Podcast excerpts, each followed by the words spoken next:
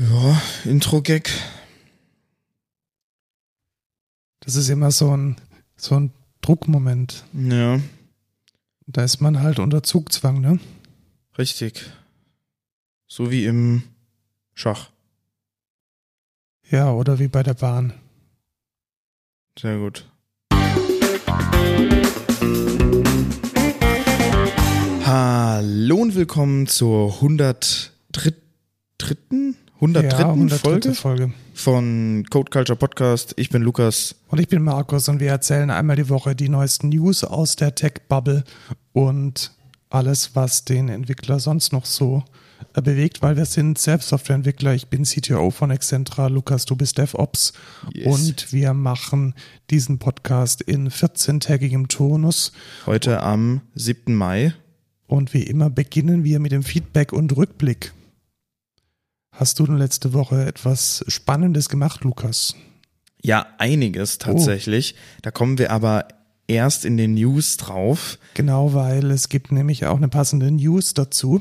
Richtig, also könnt ihr euch schon mal auf was gefasst machen. Das wird eine sehr, ja, ein längeres bereitetes Thema von mir. So, ja, ja. Es Okay. ist auch deine Leidenschaft, oder? Tatsächlich schon. Also ich muss sagen, wenn es so einen Themenbereich gibt, der mich wahrscheinlich am meisten interessiert, ist es dieser Bereich.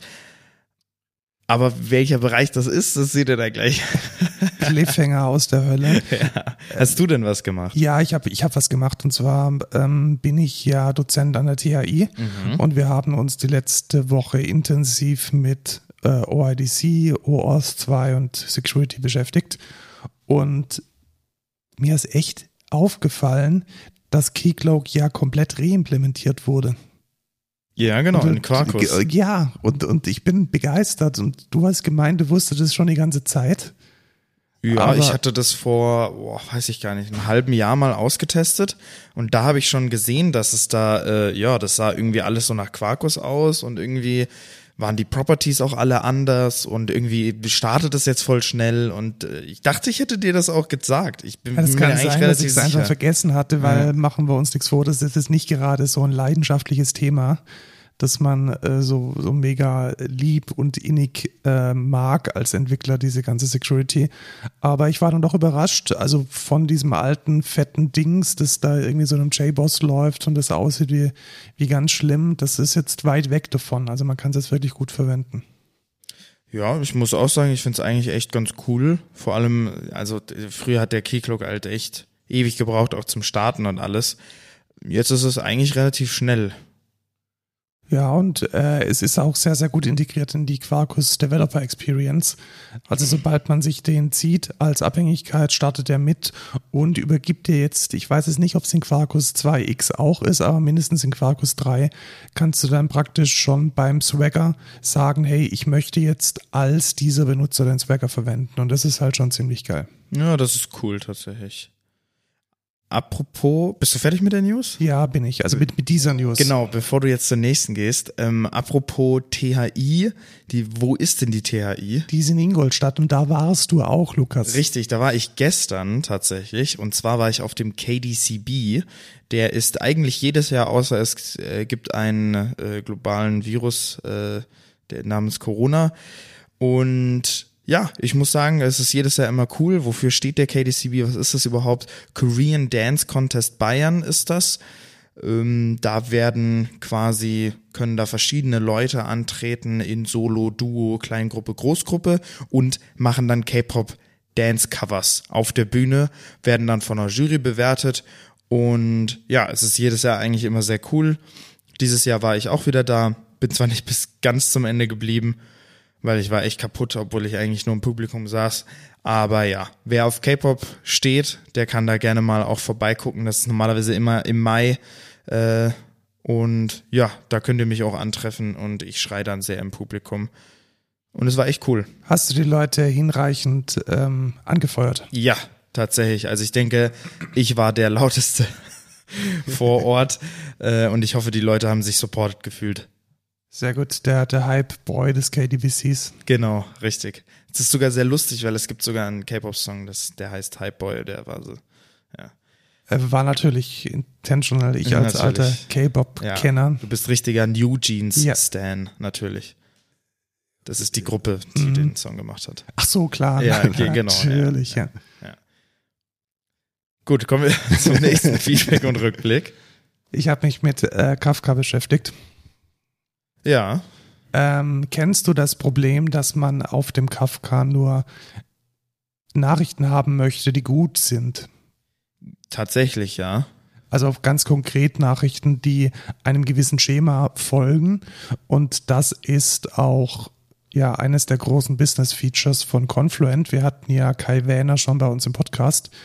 Und im Open Source Apache Kafka geht das nicht. Also da kann man nicht ohne weiteres den Broker dazu bringen, zum Beispiel nur legale, nach einem Schema geshapte Nachrichten anzunehmen und alle anderen zu verwerfen. Das geht nicht. Und deswegen war ich umso ähm, erfreuter, dass es jetzt einen Pull-Request gibt, der genau das möglich machen soll. Von? Tatsächlich von Shopify. Also die scheinen wohl auch den Kafka zu verwenden. Da kommt nachher übrigens nochmal eine lustige News. äh, ja, das hat, ist aber totally unrelated. Also die haben einen Pull-Request gemacht und es ist ähm, das Feature-Request 905 und so wie es ausschaut, wird das ja hoffentlich demnächst dann äh, schön integriert werden. Allerdings muss man dazu sagen, du musst es natürlich selbst implementieren. Also was es bedeutet ist, es gibt dann so eine Produce Request Interceptor, so ein Produce Request Interceptor Interface, welches man dann ausimplementiert, dann als Jar wahrscheinlich, das weiß ich auch noch nicht so ganz genau, wie das geht, dem Kafka Broker zur Verfügung stellen muss. Und dann kann man für eine, da muss man halt die Validation zum Beispiel gegen die Schema Registry machen oder irgendwie anders. Und dann kann man eine Produce Request Interceptor Skip Record Exception werfen. Und wenn die geworfen wird, dann wird, wie die Exception schon sagt, der Rekord verworfen. Und das ist ja genau das, was man möchte. Ja, sehr cool. Hoffentlich wird es dann bald implementiert. Ja, also da würde ich Also mich gemerged. Ja, genau, sehr, sehr drum freuen, weil momentan muss man es halt so machen, man, man schmeißt praktisch alles Essin auf den Kafka, auf den Topic und man konsumiert dann davon und muss dann praktisch nochmal validieren und dann auf ein gesanitized Topic draufwerfen, als man hat letzten Endes die doppelte, äh, das doppelte Datenaufkommen. Mhm. Wobei man ja zum Beispiel die Retention von dem ersten Topic nur ganz kurz machen könnte und die vom zweiten dann hoch. Richtig. Ja, gäbe es schon ein paar Möglichkeiten, aber äh, gemeinsam haben sie, sie sind ugly und man möchte eigentlich die Nachrichten sofort ähm, nicht nutzen und verwerfen. Ja. Äh, ich bin gespannt drauf. Äh, ich packe euch vielleicht mal, ich habe jetzt hier den Link zu unserem internen Konflikt. Ach, ich habe die Seite public gemacht, ja genau. Ähm, das ist richtig, ihr könnt einfach auf meinen Spike drauf zugreifen bei uns im Excentra Confluent. Ach, krass. Confluence, das ist mir, ja, ist eigentlich fein. Cool. Ja, also es steht ja nichts Privates oder Geheimes drin.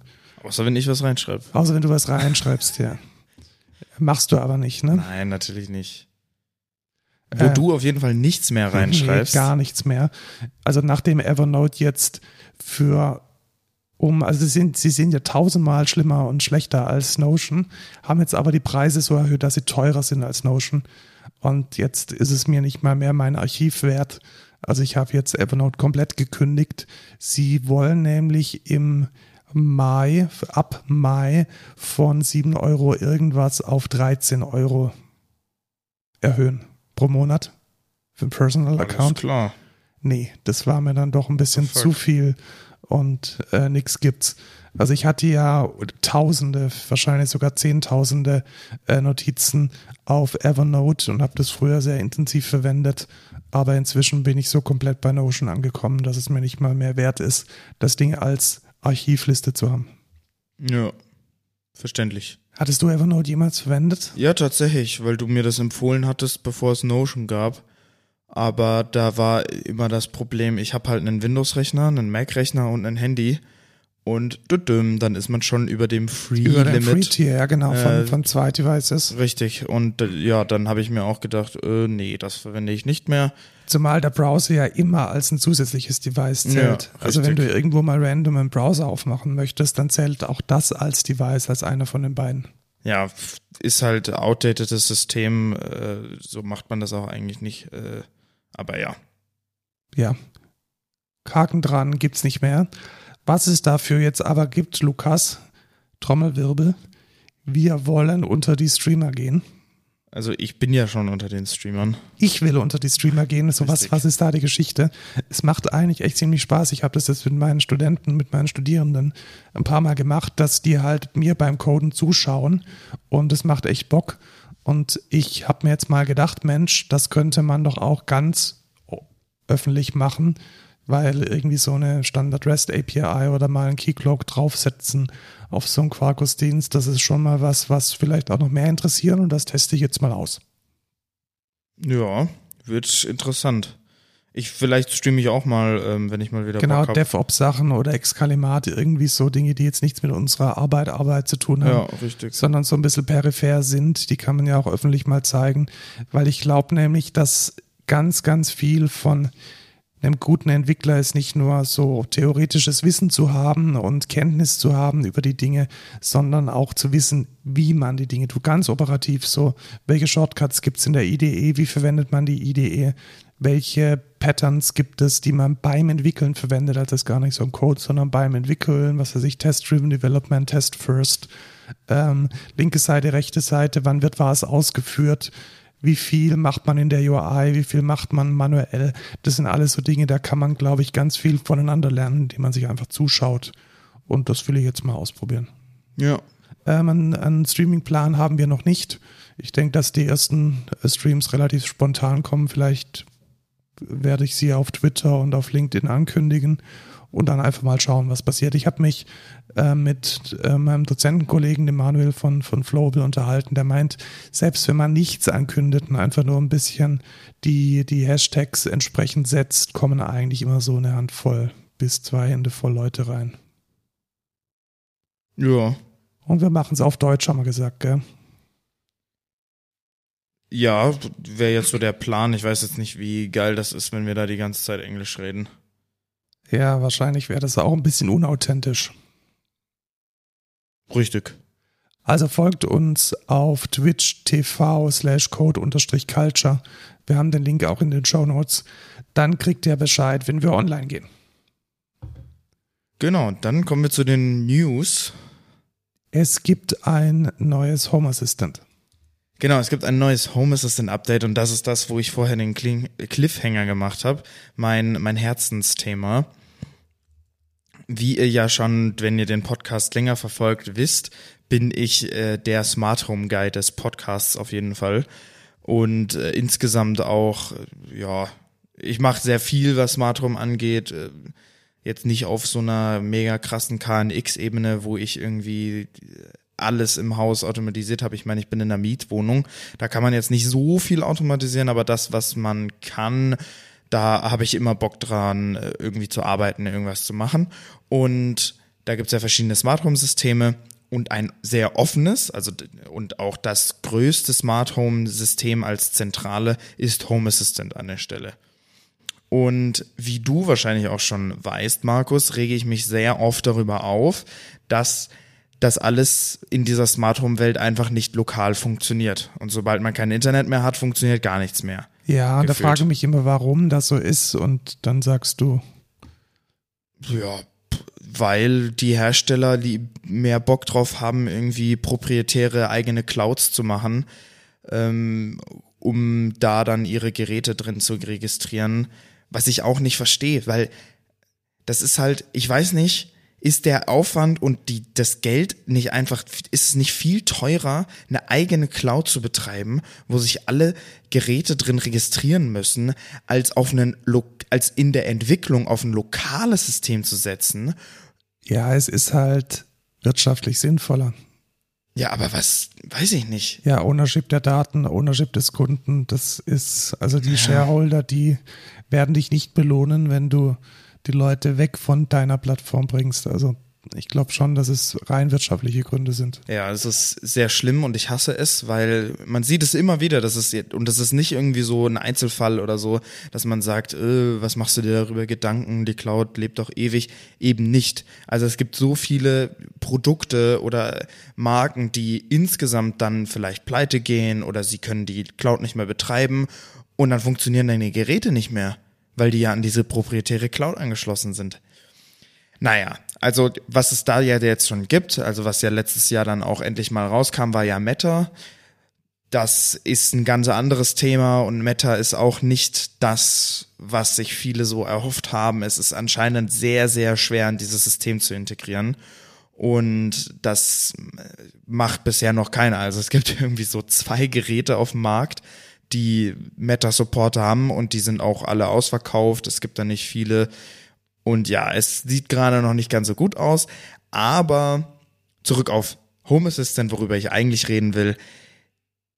Dieses System setzt mega krass auch auf Lokalität. Da, da kannst du halt alles dran anbinden. Das ist eine offene Plattform. Da kannst du sagen, ey, ich habe hier mein Philips Hue, was über die Cloud, über eine Bridge funktioniert, kann ich so irgendwie einbinden. Ich habe hier mein, ah, wie heißt, wie heißt die Dinge?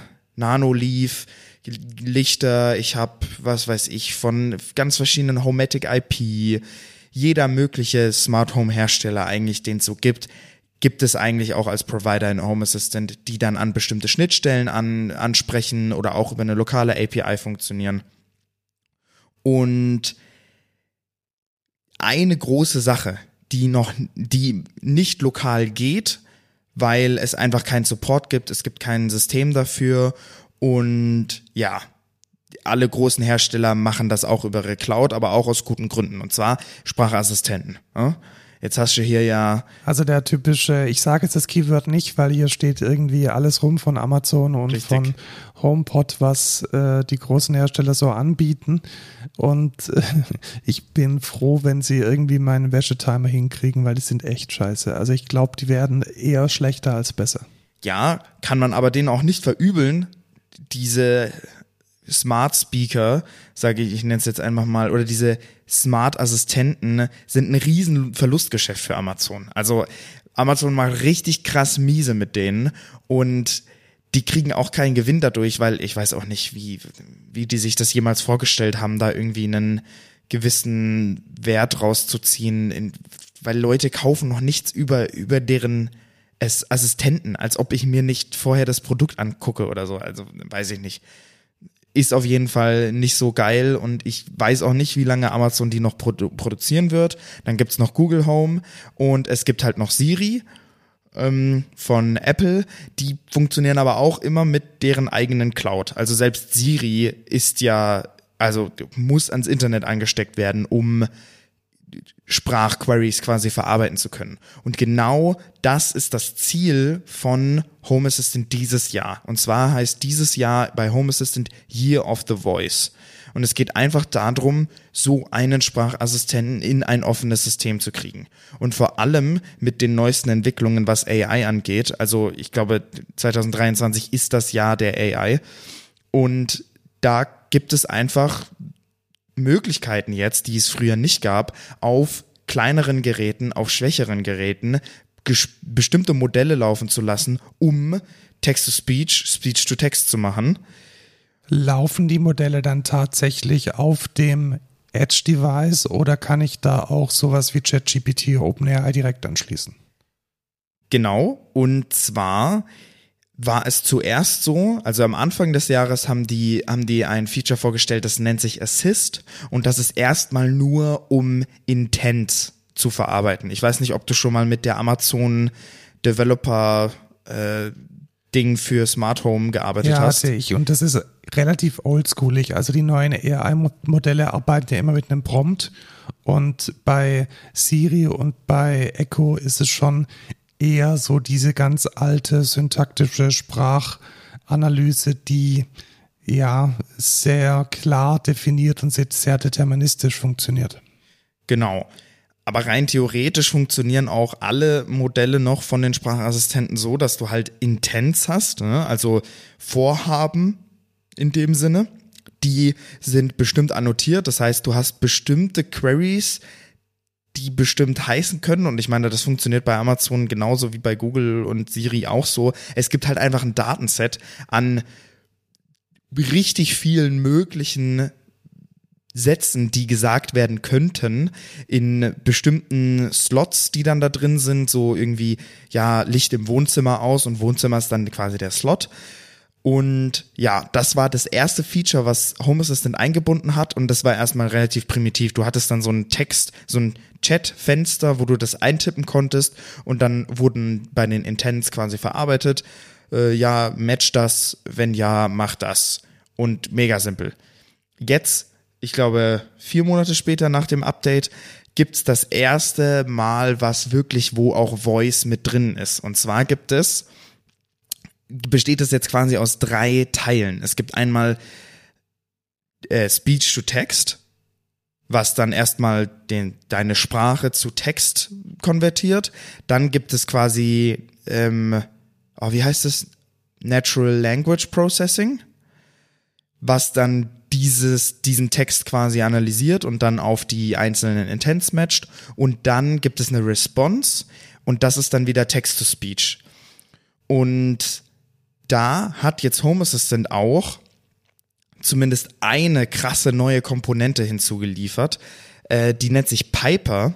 Und das ist quasi der lokale Text-to-Speech das lokale Text-to-Speech-Modell quasi. Also die haben verschiedene Datasets, wo die boah, von offenen, was weiß ich, Hörbüchern oder so oder offene Datensets, wo halt viel gesprochen wird, die haben sie quasi damit ihr Modell trainiert und dann einzelne Sprachen quasi, womit man lokal wirklich auf seinem Rechner Text-to-Speech machen kann. Das heißt, man geht nicht an Google, man geht nicht an Azure, man geht an keine Cloud-Provider, und kann dann damit Text-to-Speech machen. Speech-to-Text wird tatsächlich mit OpenAI Whisper gemacht, weil das ist ja tatsächlich Open Source und kann auch auf deinem eigenen Rechner laufen.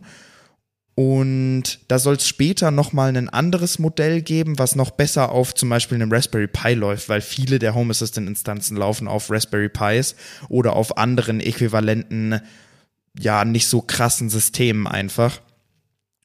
Und ja, ich habe das Ganze ausgetestet.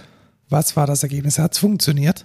Es hat funktioniert und ich muss sagen, auf Deutsch ist es leider nicht so gut. Das habe ich mir schon gedacht, weil ich glaube tatsächlich, dass, also weißt du, wenn es nur ein hin und zurück Request Response wäre, aber da sind so viele Komponenten drin, die Deutsch gut können müssen, dass da wahrscheinlich relativ viel lost geht. Richtig, also was ich sagen muss, ist, ich habe jetzt, ähm, also bei mir zu Hause habe ich einen alten i7, äh, Intel i7 4790K. Das ist eigentlich ein relativ guter Prozessor und vor allem sogar noch höher in der Spec von dem, was die Home Assistant Guys in deren Präsentationen vorgestellt hatten, weil da hatten die einen alten i5 und ja, auf Deutsch ist es wirklich nicht so geil. Es kommt natürlich drauf an, welches Modell man nimmt. Es gibt da ganz kleine oder größere, die sind dann halt von der Accuracy her besser, brauchen aber dafür auch mehr CPU-Leistung. Und es hat funktioniert, aber nicht sonderlich gut. Es ist halt so, ich sag Esstischlampe aus und dann sagt er irgendwie S Leerzeichen Tischlampe aus oder S Tisch Lampe aus oder irgendwie einmal hat er Lampere verstanden, Lampere, dann hat er was weiß ich, Estische verstanden, keine Ahnung. Es ist nicht ganz so geil und vor allem es braucht wirklich echt viel CPU Leistung. Das der, der Rechner muss da wirklich Das wäre jetzt meine nächste Frage, wie ist denn die Latenz, weil das muss ja dann alles lokal berechnet werden Richtig, und dann also ist die Frage, die Latenz ist dann wahrscheinlich immens. Genau, die Latenz kommt darauf an, welches Model man hat und natürlich welche Hardware man darunter hat. Aber ich sag mal so, die Latenz ist akzeptabel, zumindest auf der Hardware, die ich hatte. Also ich habe was eingesprochen und ich habe vielleicht zwei Sekunden gewartet. Ja, okay, also so wie bei einer schlechten Internetverbindung bei den, bei den großen.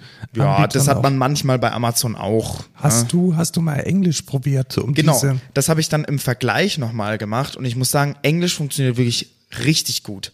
Also da, da, es liegt wahrscheinlich einfach daran, die haben da viel größere Datasets. Die haben da viel mehr, womit die das Model trainieren können. Das Whisper-Modell ist wahrscheinlich in Englisch auch deutlich, deutlich besser. Und ja, das funktioniert wirklich richtig gut. Das ist richtig musstest, snappy. Musstest du dann deine Devices auch von, von ähm, Wohnzimmer auf Living Room umändern? Oder Tatsächlich das, schon. Ja, Was man aber da machen kann, ist, ähm, man kann den Geräten Aliasse zuweisen. Das heißt, man kann Wohnzimmer auch noch den Namen Living Room geben. Okay. Und dann funktioniert das einigermaßen gut. Ich muss sagen, ich war etwas enttäuscht. Man muss aber auch dazu sagen, das ist der erste Entwurf. Das ist das erste Update, wo Voice drin ist. Die haben noch das ganze restliche Jahr, um daran, um genau daran zu feilen. Und ich bin ich habe Hoffnung auf jeden Fall, dass das noch sehr, sehr, sehr geil werden kann. Ich habe das nämlich auch mal mit deren Cloud-Service getestet, weil es gibt auch von der Firma, die quasi hinter Home Assistant steht, Nabukasa heißt die, die bieten quasi eine Home Assistant Cloud an, wo man Sprachassistenten geiler einbinden kann und jetzt halt auch diesen Sprachassistenten in Home Assistant besser verwenden zu können oder einfacher verwenden zu können. Die benutzen da im Hintergrund, glaube ich, Azure, Azure Cognitive Service oder so. Und das ist richtig snappy. Im Vergleich zu Alexa hätte ich gesagt, viermal schneller oder, oder zumindest doppelt so schnell. Das geht wirklich so. Du hörst auf zu reden. Also, ja, es ist nochmal, da nochmal quasi ein kleiner Punkt noch dazu, wie das gerade funktioniert ist. Du musst aktiv, also ich habe einen M5 Atom Echo, was so ein Development Kit ist, was ein Mikrofon und einen Speaker eingebaut hat. Das ist ein ganz kleines Ding. Das ist jetzt kein großer Speaker, der irgendwie geile Musik spielen kann. Ganz simpel. Da musst du quasi, um es zu aktivieren, einen Knopf drücken. Das ist noch keine Wake Word Detection, keine Hot Word Detection. Nicht so wie bei Amazon, wo du dann sagst oder hier Siri, sondern das, da musst du aktiv einen Button drücken. Aber das funktioniert unglaublich schnell. Ich drück drauf, ich sag das, hör auf zu drücken, es passiert. Das fühlt sich richtig, richtig gut an. Und genau deswegen bin ich relativ habe noch relativ Hoffnung, dass das auch lokal noch sehr viel geiler werden kann einfach. Vor allem so viel wie in AI gerade auch passiert, glaube ich, da tut sich wahrscheinlich an Whisper auch noch ganz viel oder an anderen Modellen, die dann äh, Speech-to-Text machen. Deswegen, ja, ich muss sagen, die, die Modelle von Piper, die dann Text-to-Speech machen, in den deutschen Datasets, die hören sich halt wirklich unglaublich kacke an. also ja, das wäre meine nächste Frage. Also wie wie klingt denn der Text-to-Speech Englisch? Also Deutsch ist klar, ist kacke. Ja, kommt drauf an, welchen du auswählst. Es gibt da auch welche, die nicht ganz so gut sind, vor allem weil die aufgenommene Audioqualität einfach nicht geil ist. Das sind dann irgendwelche Hörbücher oder so, wo die dann halt nicht in einem Studio aufgenommen haben, sondern irgendwie bei denen in der Besenkammer oder was weiß ich und es hört sich dann nicht ganz so clean an, aber englische gibt's ganz gute. Ich fand's ganz lustig, einer der Deutschen war offensichtlich Bayer und ähm, solche Prompts wie das habe ich nicht verstanden, dann sagt er halt, das hab ich nicht verstanden. da denkst du dir echt so, what the fuck? Gut, ob ich das jetzt in meinem äh, Device brauche. Eine ja. Frage hätte ich noch. Du hast jetzt gerade gesagt, du hast es auf einem äh, Intel i5 laufen lassen nee, oder i7 sogar. Ja. Das ist dann aber schon so ein Desktop-Rechner. Ja, tatsächlich. Also das ist, ähm, ich hatte, das ist quasi mein alter Gaming-PC, der Prozessor ist, boah, weiß ich gar nicht. Und es ist dann aber dann, also dein Setup ist dann schon eher POC-mäßig, weil da muss dann ja logischerweise auch ein, ein Standard-Mikro, ein Standard-Lautsprecher ran. Nee, das funktioniert über diesen M5 Atom Echo. Das ist so ein ganz kleines IoT-Device, ähm, was über ESP Home angebunden wird. Und das ist nämlich auch noch ein ganz großes Thema natürlich wenn man jetzt sagt, okay, diese Technologie ist so weit, dass man das benutzen kann, ja, welche Hardware benutze ich denn dann? Genau, also da erwarte ich eigentlich, dass es dann irgendwie mindestens mal Kickstart oder sonstige Kickstarter oder sonstige Initiativen gibt, die dir halt entweder ein Ding gleich mit einem Raspberry Pi drin oder halt ein gescheites Case mit einem Raspberry Pi drin ja. liefern, wo halt ein gutes Rundum-Mikrofon und ein guter Speaker drin ist. Das vermute ich auch. Also Home Assistant liefert, bietet ja schon gewisse Teile als Hardware an. Also die, wir haben auch einen Shop, wo Hardware verkauft wird, sowas wie der äh, Home Assistant Blue ist es, glaube ich, oder so. Oder nee, Home Assistant Yellow, so heißt das Ding. Und es gibt dann noch so ein Sky Connect USB-Dongle. Das ähm, bieten die schon an. Ich vermute, da wird dieses Jahr noch was kommen, was dann auch von Home Assistant verkauft wird. Also kann ich mir sehr gut vorstellen. Und sonst gibt es halt dieses ESP Home, wo man bestimmte ESP-Microcontroller hat, die man dann mit deren Firmware bespielen kann. Und ich muss sagen, das funktioniert auch relativ gut. Also das ist wirklich ein easy Setup. Das kriegt jeder hin. Auch würde ich, ich würde fast sagen, jemand, der nicht ganz so technikaffin ist. Also auch jemand, der kein Developer ist. Du gehst halt in, du steckst dieses Ding an deinen Laptop an, gehst in den Browser, drückst auf Connect quasi und der bespielt diesen, dieses Teil mit der Firmware das funktioniert schon relativ gut. Ja, das soweit zu den Punkten. Ne? Ich bin, ich finde es wirklich interessant, vor allem weil ich schon immer einen lokalen Assistenten wollte, also wirklich was, was nicht auf Internet basiert. So banal wie das auch klingt, ich finde es einfach kacke, wenn ich mal wirklich kein Internet habe, was in Pfaffenhofen alle zwei Jahre passiert, wenn die Deutsche Bahn eine Baustelle hat, äh, bei Vodafone zumindest, weil äh, dann trennt die Deutsche Bahn einfach die Kabel von Vodafone durch und dann hat man für einen Tag einfach kein Internet mehr. Nicht so geil und dann funktioniert dein Smart Home halt auch nicht mehr ganz so gut, zumindest dein Assistent nicht mehr. Ja, ich bin guter Dinge, sage ich mal. Ich, ich freue mich drauf. Ein, ein kleiner, kleines Ding noch. Es gibt, was die jetzt auch integriert haben, ist eine neue Voice-over-IP-Integration. Und das ist richtig lustig, wenn du in dem Artikel das heißt, mal. Da kann man dann anrufen? Ja, und zwar, wenn du mal da weiter runter scrollst, dann müsste irgendwo was mit einem alten Telefon sichtbar sein. Ähm, nee, du musst auf den Blogartikel drücken. Und was die gemacht haben, ist, es gibt bestimmte Dongles, womit du alte, also so richtig alte Abnehmtelefone quasi an so einen Dongle anschließt der dann Voice-over-IP macht. Den schließt du dann per LAN in dein Netzwerk an. Kannst dann diesen Dongle so konfigurieren, dass es ein Autodial gibt. Das heißt, der wird sofort quasi angerufen, sobald du abnimmst, wie bei so einer Hotelrezeption quasi. Und dann ruft er deinen Home Assistant an. Und du kannst dann mit deinem Assistenten quasi sprechen. Traumhaft. Und noch privater geht's quasi nicht. Also das ist ja auch von vielen der Punkt. Du willst nicht abgehört werden von Amazon, von Google. Ähm, ja, darüber wirst du auf jeden Fall nicht abgehört, wenn alles lokal läuft. Gibt's da in einem Artikel, wenn du da dieses YouTube-Video ist es, glaube ich. Ja, da klicke ich jetzt nicht drauf, weil sonst Ja, genau, sonst hörst du es, aber da siehst du es mit dem, mit diesem alten Telefon. Du kannst dann wirklich einfach abnehmen, mit deinem Assistant reden, irgendwie sagen, ja, bla bla bla, hier mach mal das Licht aus und dann geht es einfach. Und du hast vorhin OpenAI erwähnt, also ne, ChatGPT. Da bin ich einfach drüber gegangen, weil ich es später erst er erwähnen wollte, weil das ist jetzt nicht so ein Use Case, wo ich sage, ey, das funktioniert schon mega gut irgendwie mit Home Assistant. Aber es gibt eine Integration, die das macht und man kann dann tatsächlich jetzt mit OpenAI ChatGPT telefonieren, wenn du das möchtest. Du kannst nämlich den Conversation Agent von OpenAI quasi einbinden, der dann an die API von denen geht.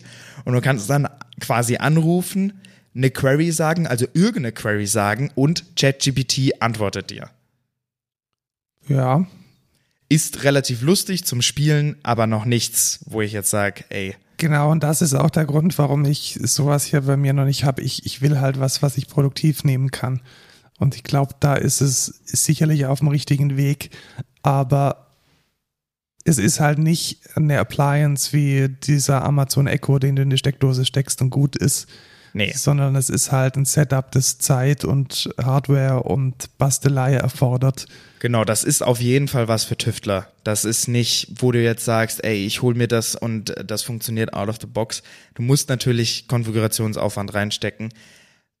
Ich finde es aber sehr geil. Ich liebe diese, diese Open Source Community und dieses, dieses ganze Ding um Smart Home rum. Es ist einfach cool. vor allem, wenn du dir anguckst, wie gut Home Assistant einfach mit anderen Providern auch funktioniert. Du kannst da wirklich alles anbinden und es funktioniert einfach. Es ist super geil. Und es ist nicht so locked in wie Google, Amazon oder Siri. Ich finde es einfach mega cool. Ich bin mega großer Supporter. Ich werde mir jetzt wahrscheinlich auch die Home Assistant Cloud holen. Nicht, weil ich sie brauche, sondern einfach, weil ich das Ganze unterstützen will. Und ich es wirklich unglaublich interessant und cool finde. Na dann, ähm, lass es uns wissen, wenn du damit so in den Bereich der Produktivität gehst oder schon Teile davon äh, produktiv gehen kannst, weil ganz ehrlich, erst dann wird es für mich interessant. Ja. Weil Hobbys habe ich genug. Ja. Und ich glaube, es ist ein Hobby. Ich glaube, momentan ist es noch ein Hobby. Auf jeden Fall, auf jeden Fall. Aber ich werde in diesem Podcast auf jeden Fall davon berichten, sobald das einen State erreicht hat, wo ich sage, ey, das ist richtig geil. Und äh, sorry, ich habe jetzt die Folge auch ein bisschen gekabert. Wir hätten das eigentlich auch vielleicht sogar zum Das Thema das der Woche Thema machen können. der Woche der Herzen. Ja, genau. Ähm, aber ja, ich bin mega der Fan davon. Ich find's mega cool, wenn ihr irgendwelche Smart Home Sachen habt oder Sachen, über die wir vielleicht mal reingucken könnten. Ich würde mich mega dafür interessieren. Äh, sagt uns Bescheid. Wir haben auf jeden Fall einen Zuhörer, den du auch kennst, äh, der jede Folge hört. Ähm, ich sag Hallo an dich. Ähm, du weißt, wer du bist. Ähm, und ja, wenn du noch Sachen hast, über die wir reden könnten, ruhig damit. Dann lass es uns wissen. Kommen wir zum nächsten Subthema der News. Mal wieder tatsächlich Games. Das hatten wir schon lange nicht. Und ich bin über LinkedIn auf eine Diskussion gestoßen, die ich ein bisschen befremdlich fand und die ich hier mal aufgreifen wollte.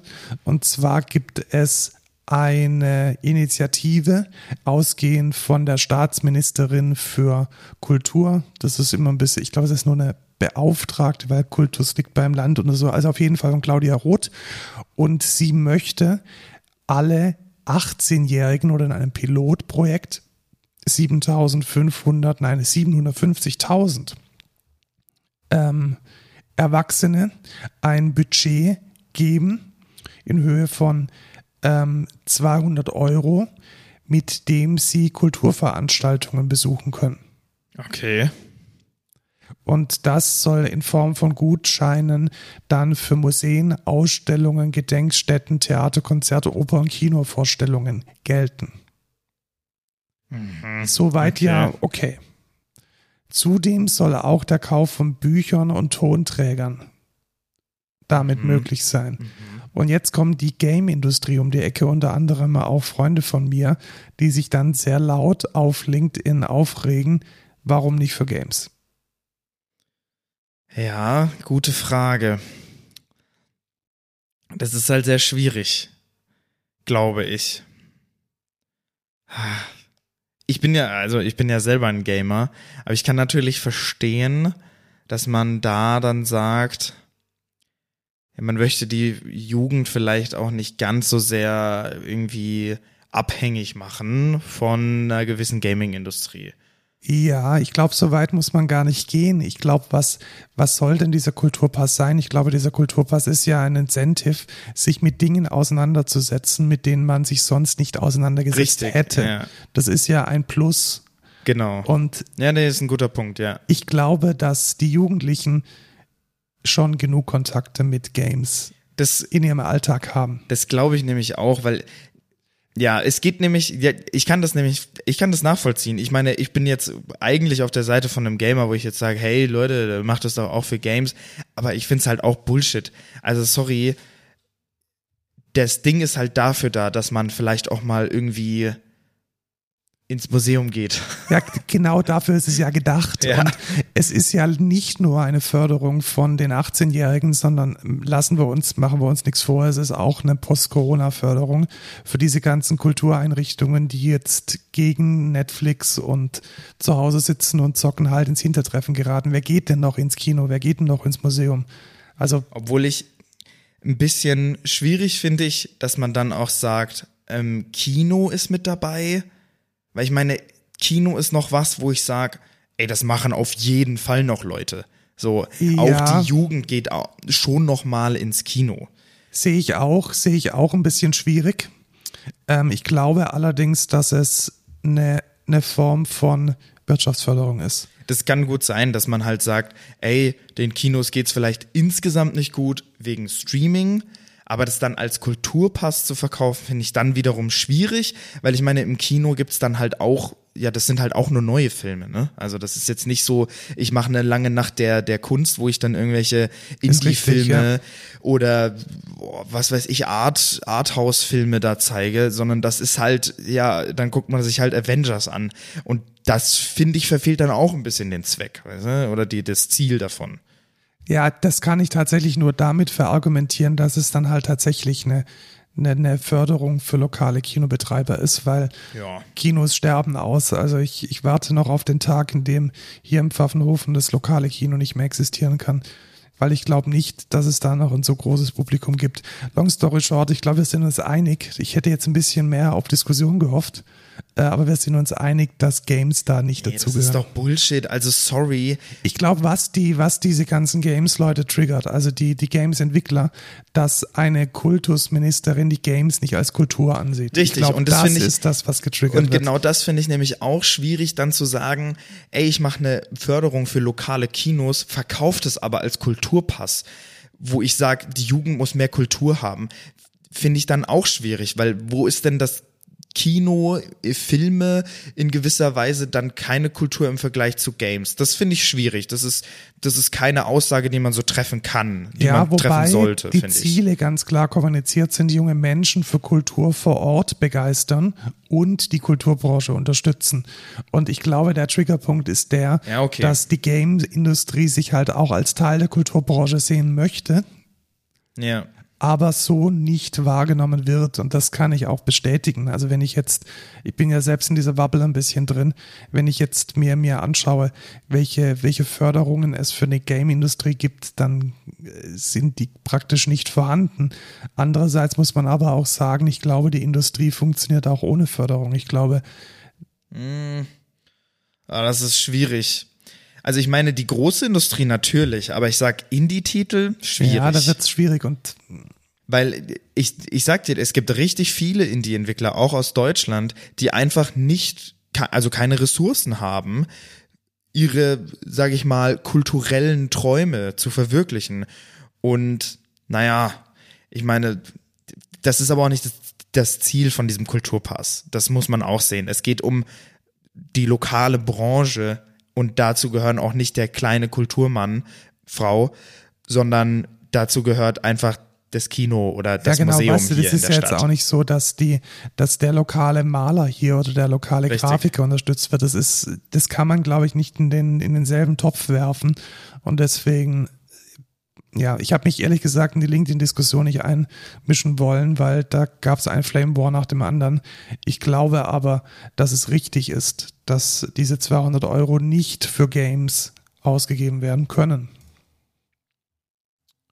Ja, wir hatten ja, kommen wir zum nächsten Thema, wir hatten ja vor ja inzwischen schon mehreren Monaten davon gesprochen, dass Microsoft Activision gekauft hat. Und es ist kompliziert. Hast du es verfolgt, was da passiert ist? Ähm, ich glaube, ja. Also, long story short, es müssen natürlich einige nationale Institutionen ihr Okay dafür geben, insbesondere wenn die Firmen an diesem Markt aktiv sind und diese Merger vollführen. Es geht halt, es geht halt insgesamt, glaube ich, einfach darum, dass man Microsoft dort kein Monopol geben will. Und es wird ja, immer einer, mehr so. Aber mit einer relativ beschissenen Argumentation. Nämlich die Argumentation, also was ist passiert? Lass uns erstmal Fakten schaffen ja. und dann bewerten. Also passiert ist folgendes. Eine Institution des United Kingdom hat äh, nämlich die äh, Agentur für Competition and Markets Authority hat den Merger, also die Fusion von Microsoft und Activision abgelehnt weil es dann zu einem Monopol im Bereich von Cloud Gaming kommt. Dann stelle ich die Frage, Activision macht Cloud Gaming? Und genau das ist das Problem. Also der Markt existiert doch noch gar nicht. Ja. Also äh, Und der Markt existiert deshalb nicht, weil ganz, ganz, ganz viele Serviceanbieter in dem Bereich sang- und klanglos pleite gegangen sind oder ihre, ihre Dienste eingestellt haben. Denk an Google Stadia. Ja, richtig. Denk an die frühen Versuche von Sony. Das hat alles nicht funktioniert. Niemand wollte es haben. Das heißt, mit dem Argument, ja, es gibt halt jetzt noch einen einzigen Anbieter, der am Markt übrig ist. Und wenn der jetzt noch gestärkt wird durch ein Backlog von Lizenzen, die dann in dieses Cloud Gaming mit reinkommen, dann wird der zum größten Cloud Gaming Anbieter. Und das finde ich halt echt scheiße. Ja. Weil wir sind da momentan noch in einer Phase des Marktes, die mit maximalem Risiko belegt ist. Also es sind überhaupt noch keine Karten gelegt. Es ist überhaupt noch nicht klar, dass Microsoft damit erfolgreich sein wird. Und deswegen diesen Merger zu äh, verbieten, absoluter Quatsch. Finde ich auch. Ähm, also auf der Basis ergibt es halt gar keinen Sinn. Man kann jetzt auch sagen, ey, Amazon äh, hat jetzt ein neues Produkt gestartet, jetzt sind sie kein Monopol mehr weil keine Letztes Ahnung. Mal haben wir von Amazon gesprochen. Ja. Das, das, also Und dieses das Cloud Gaming bei Microsoft ist auch gar nicht so groß. Also das ist irgendwie, weiß ich nicht. Das also wenn macht man ja jetzt keine nach, Headlines. nach Kochrezept vorgeht und sagt, hey, wie viele Anbieter von Cloud Gaming gibt's denn gerade? Und dann ist halt die ehrliche Antwort, ja, Microsoft ist der Einzige, der damit irgendwie einen Euro verdient. Und dann allerdings zu sagen, deswegen darf es diesen Merger nicht geben, finde ich absoluten Quatsch. Ja, finde ich auch. Ich finde es aber in gewisser Weise, ich weiß nicht, wie ich das finden soll, dass Microsoft so viele kauft. Ich meine, die haben, äh, was haben die gekauft? Bethesda haben die, glaube ich, gekauft. Ähm, und ja, es, es hat so einen Fadenbeigeschmack einfach, weil Den hat es, aber dann, dann bitte nicht mit dieser Argumentation. Also das ist ein Ja. Strohmann-Argument. Und ich frage mich sowieso, warum muss, muss UK jetzt da noch ein, ein, ein, ein Ja dazu geben? Also Activision und Microsoft sitzen doch, die sitzen doch nicht in UK. Also zumindest nicht die Firmenzentrale. Also für mich sehr rätselhaft und dubios. ja. Ähm, ich bin mal gespannt, wie es ausgeht, ob das tatsächlich dafür sorgen kann, dass der Merch nicht stattfindet. Ich hoffe nicht. Ich hoffe wirklich nicht. Die nächste Subheadline ist Development. Quarkus 3.0 ist draußen. Juhu. Haben Hast du wir, schon- hast du vorher schon tatsächlich erwähnt einmal? Genau, allerdings bin ich ein Release-Candidate und jetzt ist es wirklich, wirklich Nee, da. tatsächlich in dem Podcast meine ich. Du hast vorhin äh, das mit der Swagger gesagt. Ja, genau, genau, Da- genau. Das ist schon in 3.0, da hast du es schon ein bisschen Ah, vorweggenommen, wer gut aufgepasst hat. Wie findest du es denn, Lukas? Ja, ich merke nicht so viel davon. Also, Die Dev UI ist halt, die ist cool, aber ich fand die davor auch schon cool. Ich finde jetzt, die neuen Features sind nicht so, wo ich jetzt sage, boah, das also erleichtert was- mir das Development um das Dreifache. Ja, also was sie halt tatsächlich jetzt geschafft haben, ist komplett auf den Jakarta Namespace umzusteigen. Und Ja. das ist schon endlich mal ein fucking Haken da dran. Also das kann ja nicht sein, dass man da vier, fünf Jahre verliert, bloß weil irgendeine scheiß Organisation irgendwelche Namensrechte nicht mehr hat. Ähm, das kann nicht sein. Danke, Oracle. Äh, die, ähm, die Dev UI ist komplett neu. Hast du das gesehen? Ja, ja, das habe ich schon gesehen. Ich habe es auch schon ausgetestet. Ich mache ja den Next Kalimat, äh, der übrigens auch auf Git- auf GitHub ist, wer mal reingucken will. Ähm, und ja, da habe ich es mal ausprobiert. Ich finde es ganz cool, aber wirklich was gemerkt habe ich nicht, weil ich meine, von den Jakarta Changes, das sind halt jetzt andere Namen in meiner Java-File. Äh, Ich glaube, das einzig Sinnvolle ist tatsächlich, also natürlich gibt es ein paar, gibt's ein paar kleinere Updates in den Libraries, die man letzten Endes auch bekommen hätte, wenn die Libraries in einem Zweier-Branch geupdatet worden wären. Ich glaube tatsächlich, dass das große Breaking Change die Dev UI und eben der Umstieg auf Jakarta ist. Ja, damit kommt halt auch die, die neue Hibernate-Version, wenn ich es richtig im Kopf habe. Genau, die ein bisschen mehr Features bietet. Stateless Session zum Beispiel. Ja, aber da habe ich jetzt auch nicht so krass viel Gain einfach durch gehabt. Ich meine, ist cool, so einen Impact zu sehen, aber auf mich hat's keinen Impact, weißt du? Ja, wobei ich tatsächlich sagen muss, ich bin immer, also das war ja schon eine ziemlich harte Bett, als wir vor inzwischen drei Jahren begonnen haben, mit Quarkus zu entwickeln. Ähm, es freut mich echt, dass es so abhebt.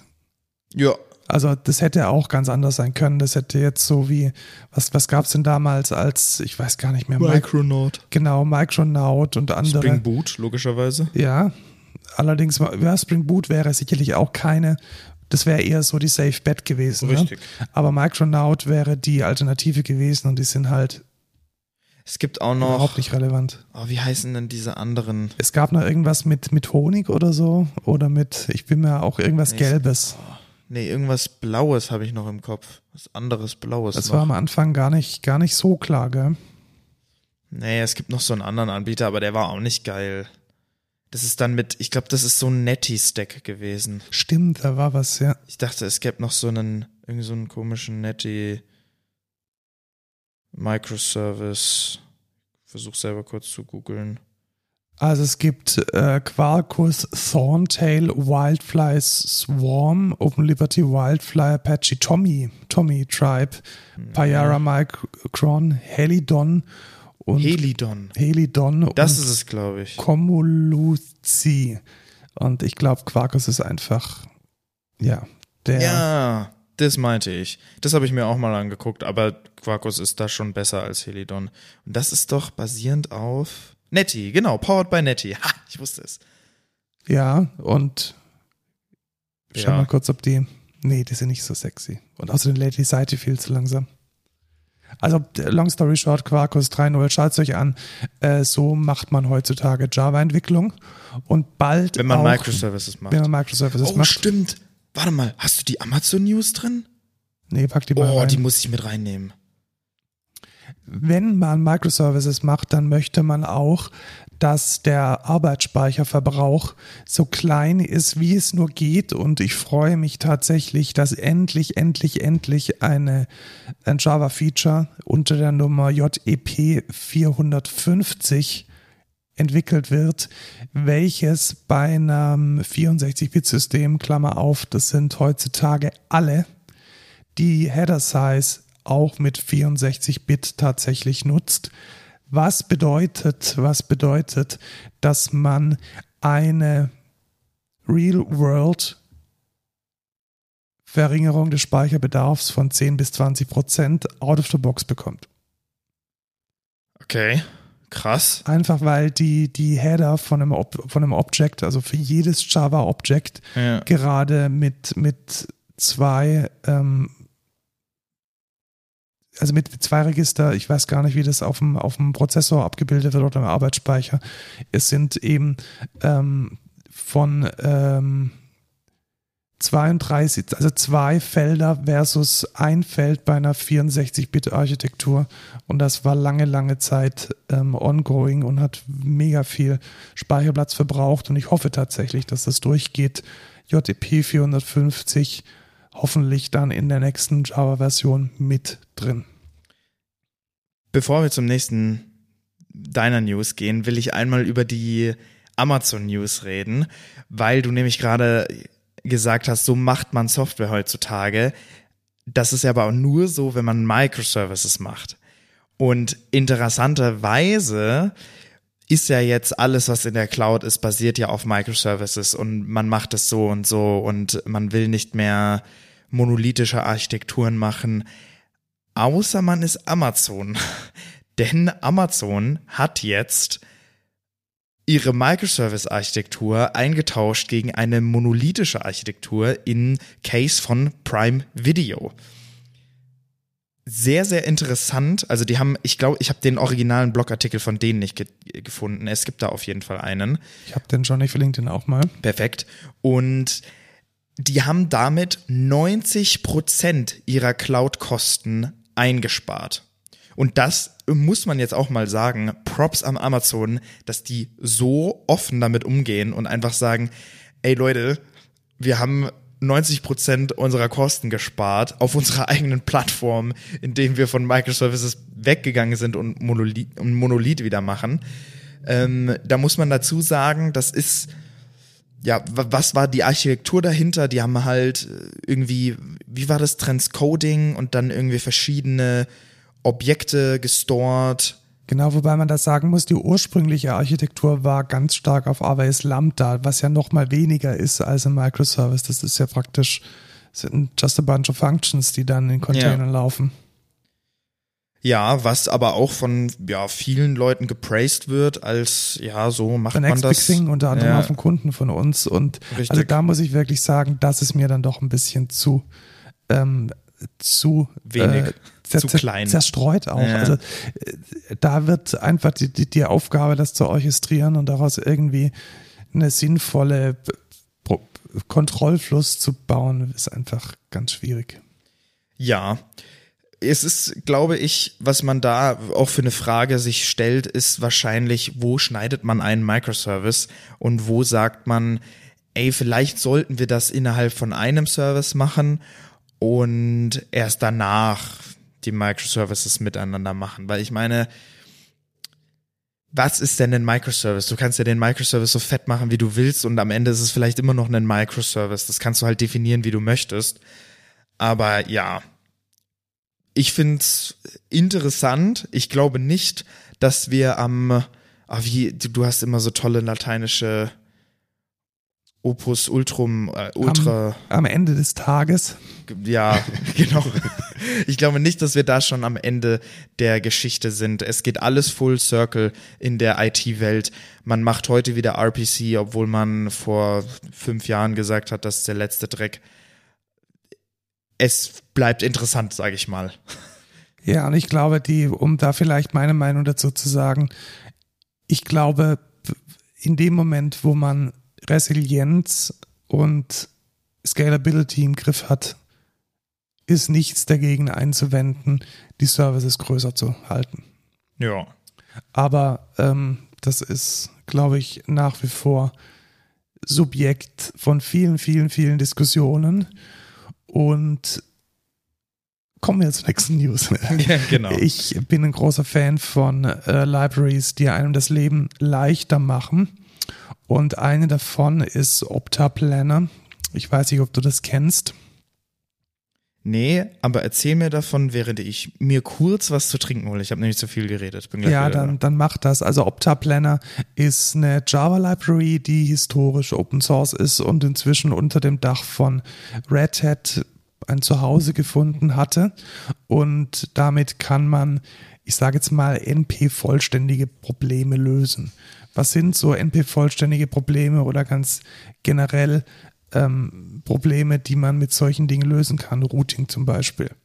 Oder ähm, Schichtpläne, Stundenpläne, also so Permutationsaufgaben, wo gewisse Constraints gelten und man diese Constraints dann programmatisch lösen möchte.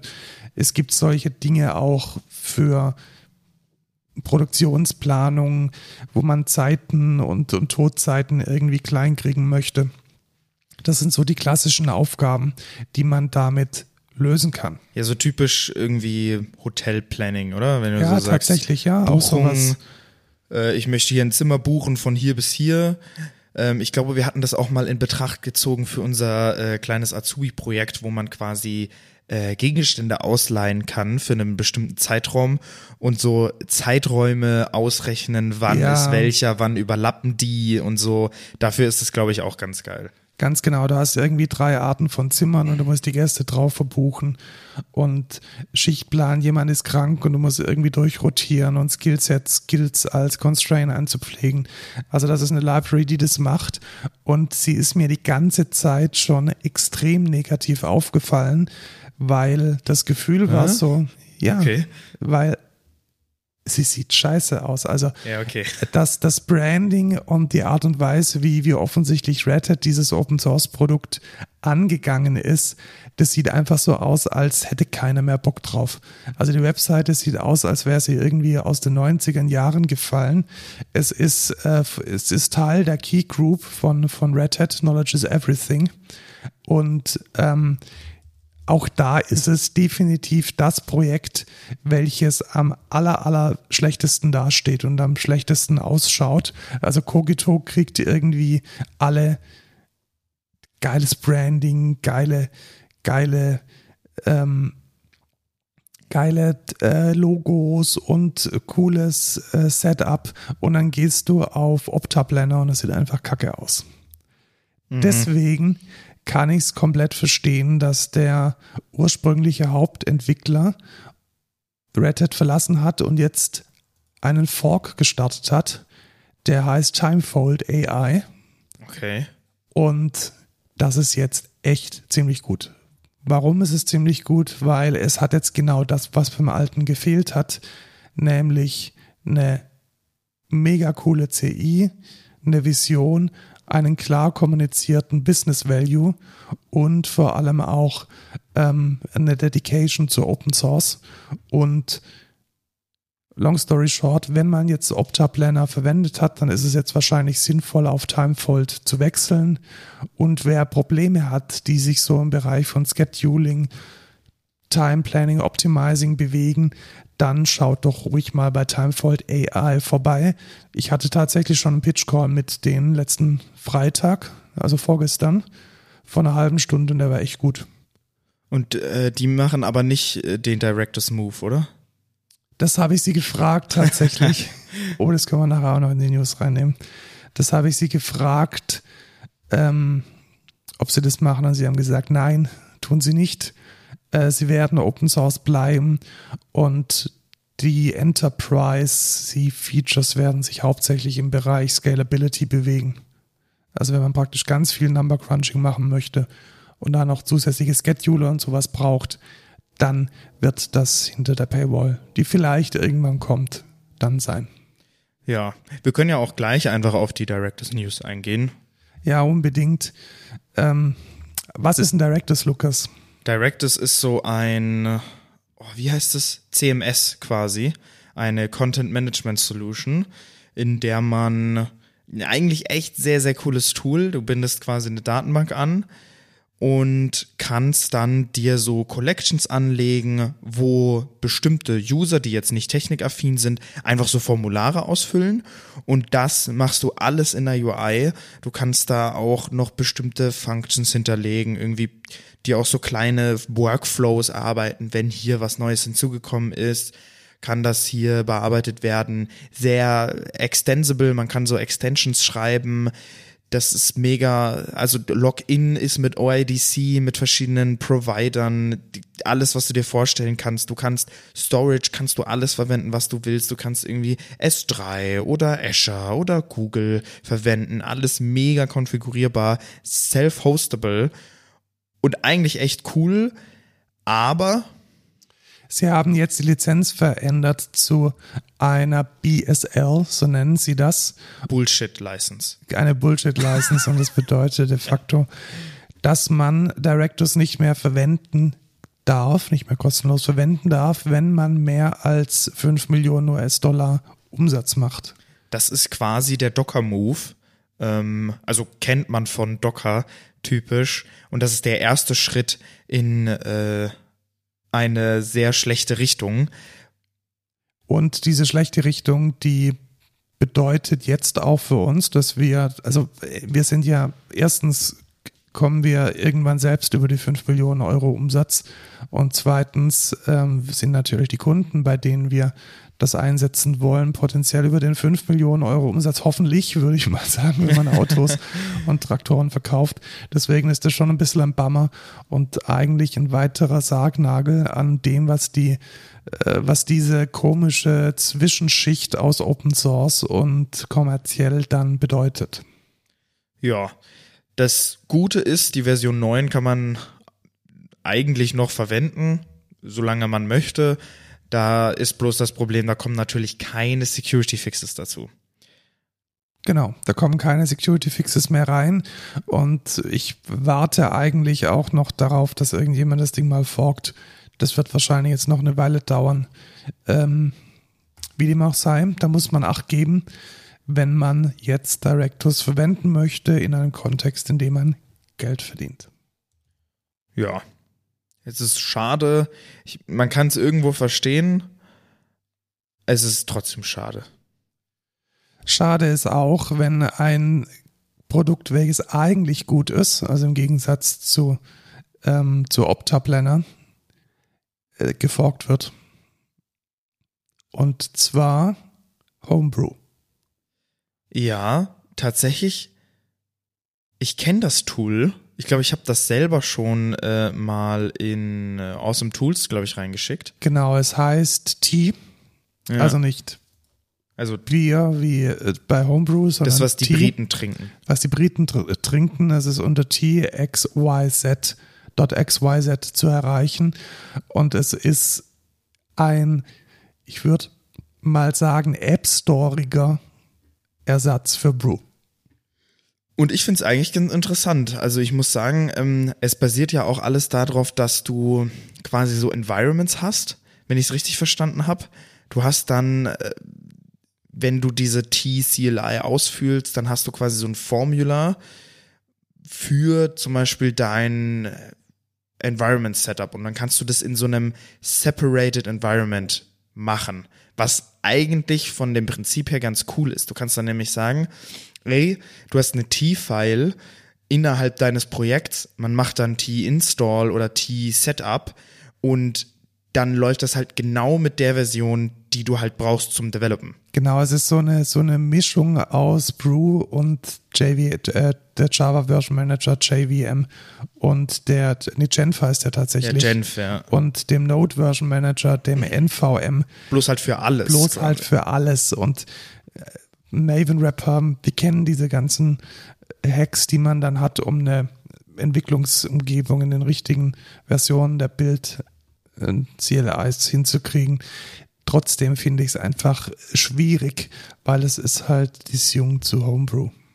Ja, aber man muss natürlich sagen, T ist ja Betriebssystem agnostisch. Ja, genau. Also das, das Ziel ist schon, dass es unter Linux, unter Mac eben genauso funktioniert. Und genau das finde ich wiederum gut, weil dieses Homebrew-Ding ist halt, ich meine, wenn du dir jetzt vorstellst, du gehst jetzt auf, eine, auf einen Quickstart-Guide von irgendwas, dann muss dieser Quickstart-Guide, ja, der hat dann, okay, wie installiert man den Scheiß auf Windows, wie installiert man den Kack auf Linux, dann gibt es auf Linux noch, äh, ja, okay, bist du auf Debian, bist du auf, auf Red Hat, äh, hier CentOS, bist du auf Arch Linux, je nachdem, was für einen Package Manager du hast.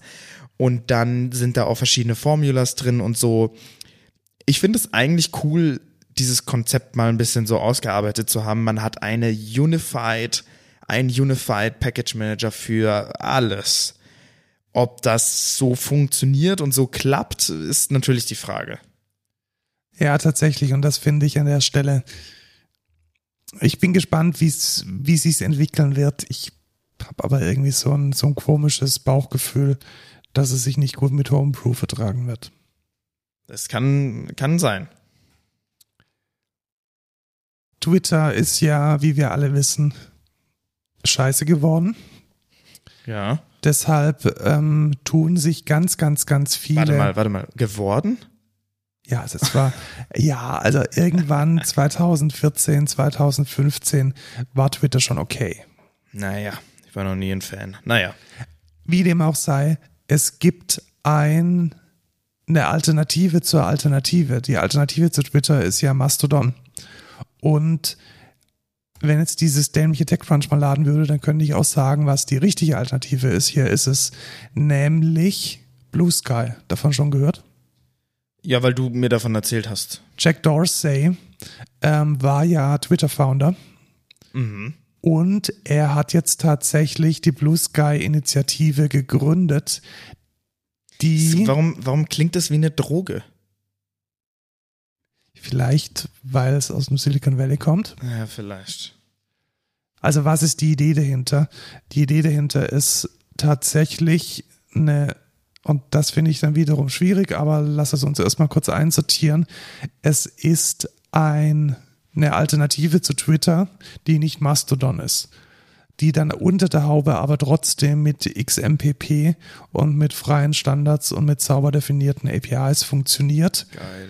Aber gerade noch in der Closed Bait Beta ist. Also ich habe mich ähm, schon versucht, ähm, also ich bin schon auf der Liste, aber ich habe noch keinen äh, Zugriff. Und ich glaube, es könnte etwas werden.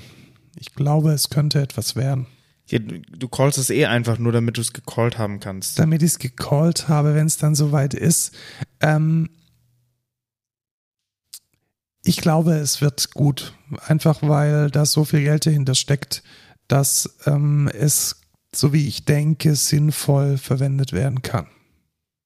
Aber schauen wir mal. Mal gucken. Schauen wir mal, was wird. Was wird? Shopify. Vorher Shopify. schon erwähnt im Kafka-Fall. Genau, also Shopify hat einen Teil seines Business verkauft und wird es auch nicht mehr als Teil der Shopify-Plattform anbieten. Nämlich konnte man äh, Shopify als Full-Service-Dienstleister verwenden. Das heißt, dass Shopify auch für dich Lager und Auslieferung übernommen hat. Oh, echt? Ja, das ging- Krass. Ja. Und ja, genau, das geht jetzt nicht mehr. Ja. Also Okay. sie haben jetzt tatsächlich ähm, 20 Prozent ihres Unternehmens, nämlich Shopify Logistics, an Flexport verkauft und werden es auch nicht mehr in ihre Plattform integrieren. Kann ich verstehen. Bei den ganz vielen Dropshippern, die irgendwie nur Scheiße anbieten.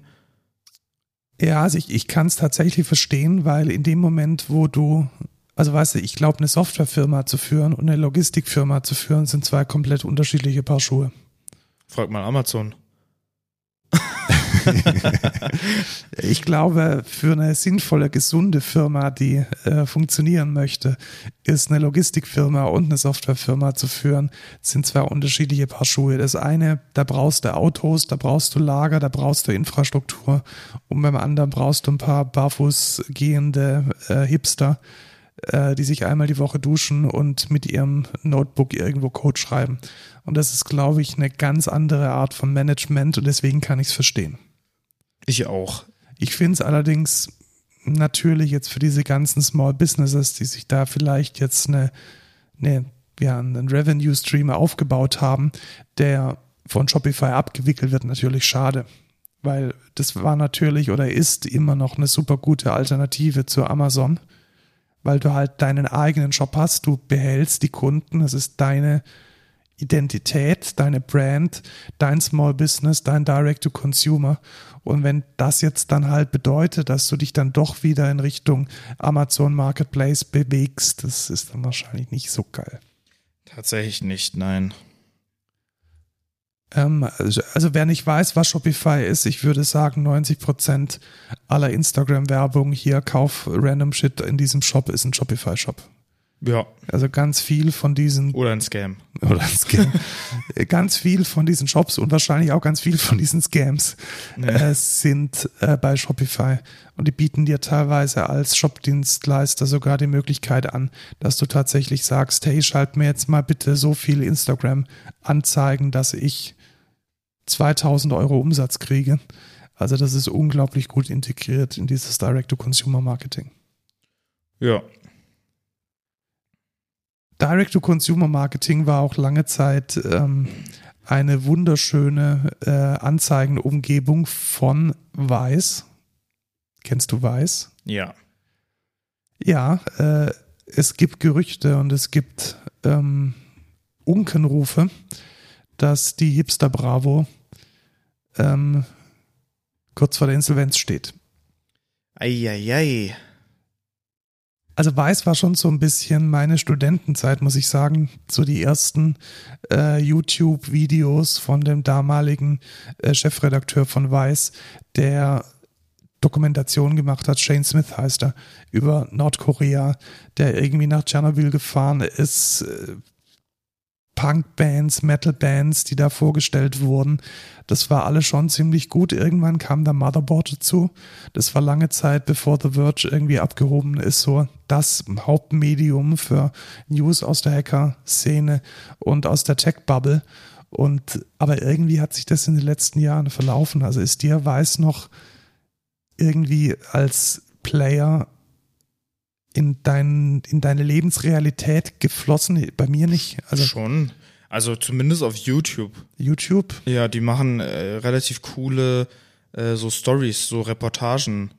Ja, sind es aktuelle Reportagen, weil ich erinnere mich an Ja. wirklich an einige gute Reportagen, aber die, Also ich meine, Weiß hat 16 Millionen, 16,8 Millionen Abonnenten auf YouTube. ja, offensichtlich, also ich, ich bin einer davon. Aber irgendwie hat sich das so, Weiß ich nicht. Hat sich das so, so ausge, ausgefasst ein bisschen. Ja. Schade, ich bin gespannt, was damit passiert. Ähm, es sind auch einige ähm, einige, sie haben auch einfach ein paar Köpfe verloren. Ähm, ich glaube, der Chefredakteur Deutschlands ist zum Spiegel, Chefredakteurin Österreich ist zu Böhmermann. Also da ist auch einiges an Brain Drain äh, hat da stattgefunden. Mal gespannt, was mit diesem schönen Hipster-Magazin so passiert. Wusstest du, dass es das früher auf Papier gab? Ja. Aber hatte ich nie. Also ja, ich hatte, also man konnte es in Deutschland, glaube ich, auch zu Zeiten, wo ich das Geld hatte, mir das zu kaufen, auch gar nicht mehr auf Papier kaufen. Da ist es dann komplett online gegangen. Aber in so Clubs oder in, in irgendwelchen hipsteresken Cafés hatte man das so vor zehn Jahren durchaus, durchaus in der Auslage gefunden. Ja, kurze Zwischenfrage. Bei wie viel Zeit sind wir denn schon im Podcast? Wir sind bei einer Stunde 15. Ich würde mir vielleicht sogar einfach rausnehmen, das Thema der Woche aufs nächste Mal zu verschieben. Das ist eine gute Idee, weil wir haben noch unglaublich viel News, Lukas. Ja, ja, ein paar Artikel haben wir auf jeden Fall und einen, wo wir auch wahrscheinlich noch mal ein bisschen drüber reden werden. Genau, und ich habe Hunger und deswegen reden wir jetzt über ähm, das aller, aller, allererste Highspeed-Update von macOS, iOS und iPadOS. Ja, Highspeed-Update? Ja, tatsächlich. War das das? Ja, das Ach so, war diese, so ein, diese Rapid Rollout. Genau, Rapid Ding. Rollout. Ah, ja. Also normalerweise ist es ja so, dass so ein äh, Betriebssystem-Update für ähm, auch bei früher bei Security Fixes immer relativ heavy war. ja. Und äh, jetzt hat ähm, Apple mit den neuen Betriebssystemen so ein Rapid Rollout eingeführt, der, ich, ich denke, dass es einfach nur ein intelligentes, gut signiertes Diff ist, der dann nur wenige 100 Megabyte, also bei iPhones tatsächlich nur 80 Megabyte Download braucht, um damit eben das Update viel, viel, viel schneller und ähm, unmittelbarer ausführen zu können, als jetzt, wenn es ein paar Gigabyte groß ist. Und es hat, glaube ich, auch relativ gut geklappt. Also Ja. bei mir war das relativ schnell durch. Und der Grund dafür war ein Zero-Day-Exploit im Umfeld von äh, WebKit, also von Safari. Wie? Da ist wohl irgendwas schon in the Wild aufgetaucht, mit dem man ähm, Remote Code Execution Boah, triggern konnte. Das ist immer unangenehm. Vor allem in WebKit. Weil Genau, vor allem wenn musst- es sich Du musst nur auf einen Link genau, klicken. Link klicken Ja. und schon ist die Kacke am Dampfen. Das ist eigentlich nichts, was man haben möchte. Ja. Vor allem, du musst auch nur redirected werden, wenn jetzt eine Webseite irgendeinen komischen Werbeanbieter hat, der dich dann irgendwie redirected, dann ja, bist du schon dran. Ne? Ja, und deswegen zu Recht, vielleicht war es auch gar nicht mal so eine schlimme Lücke, ich weiß es nicht, und sie wollten es einfach nur testen. Es wirkt wahrscheinlich einfach jetzt nur so krass, weil man sagt, ey, Rapid das Update. erste Rapid Update, ja. Aber ich finde es schön, dass es gut funktioniert hat und besser ist, ist da, als wenn es nicht da ist. Und so genau so stelle ich mir Sicherheitsupdates auch vor. Ja. Also nichts Großes, nichts Abendfüllendes, sondern einfach äh, zwischendurch mal okay klicken und dann ist es aktualisiert. Frage ich mich aber auch, warum das jetzt das erste Mal ist, dass es so funktioniert, weil ich meine, guck Sie dir mal Linux an. Ja, äh, richtig. Also ich denke auch, es ist wahr, also es ist eigentlich schon relativ traurig, dass es 16 iOS-Versionen braucht, bis sowas funktioniert. Richtig. Und bei, bei, bei, wie du, du hast es Linux gesagt, genau, also Ja. wenn ich mein Raspberry Pi update, da kommen ja teilweise Kilobyte große Updates an. Richtig. Und das ist eigentlich ein Wenn ich irgendein. Linux-System update, dann mache ich da halt Up Update äh, und das kann ich jede Woche machen, kriegt da Updates so äh, ja. Und die gehen auch auf Betriebssystemebene, da muss ich halt neu starten, wenn es den Kernel betrifft oder so. Aber ja, ist halt irgendwie schon ein bisschen traurig. Ist die Frage, wie die ihr Betriebssystem aufbauen, dass das dann wirklich so äh, immer so fette Dinger sein müssen. Ja, offensichtlich nicht gut genug. Ja. Naja, aber wenigstens, wenigstens jetzt. Ne? Wenigstens jetzt, genau. Sicherheit in die andere Richtung, nämlich aus der Politik kommend. Indien hat den äh, Matrix-Client Element äh, blockiert und gebannt. What? Ja. Okay, das ist äh, wiederum traurig. Ja, das ist sehr traurig und äh, also ich glaube, das ist wieder so eine typische Geschichte von der Staat möchte äh, in der Lage sein zu blocken und zu Ja, Zensur einfach, oder? zensieren, genau. Ja. Und wenn das halt nicht geht bei Design, dann landet man auf einer Blockliste und genau das ist passiert. Also ich glaube, so wie ich verstanden habe, in einem Blog-Eintrag den Element veröffentlicht hat, sind sie sich selbst nicht ganz klar, was da eigentlich passiert ist.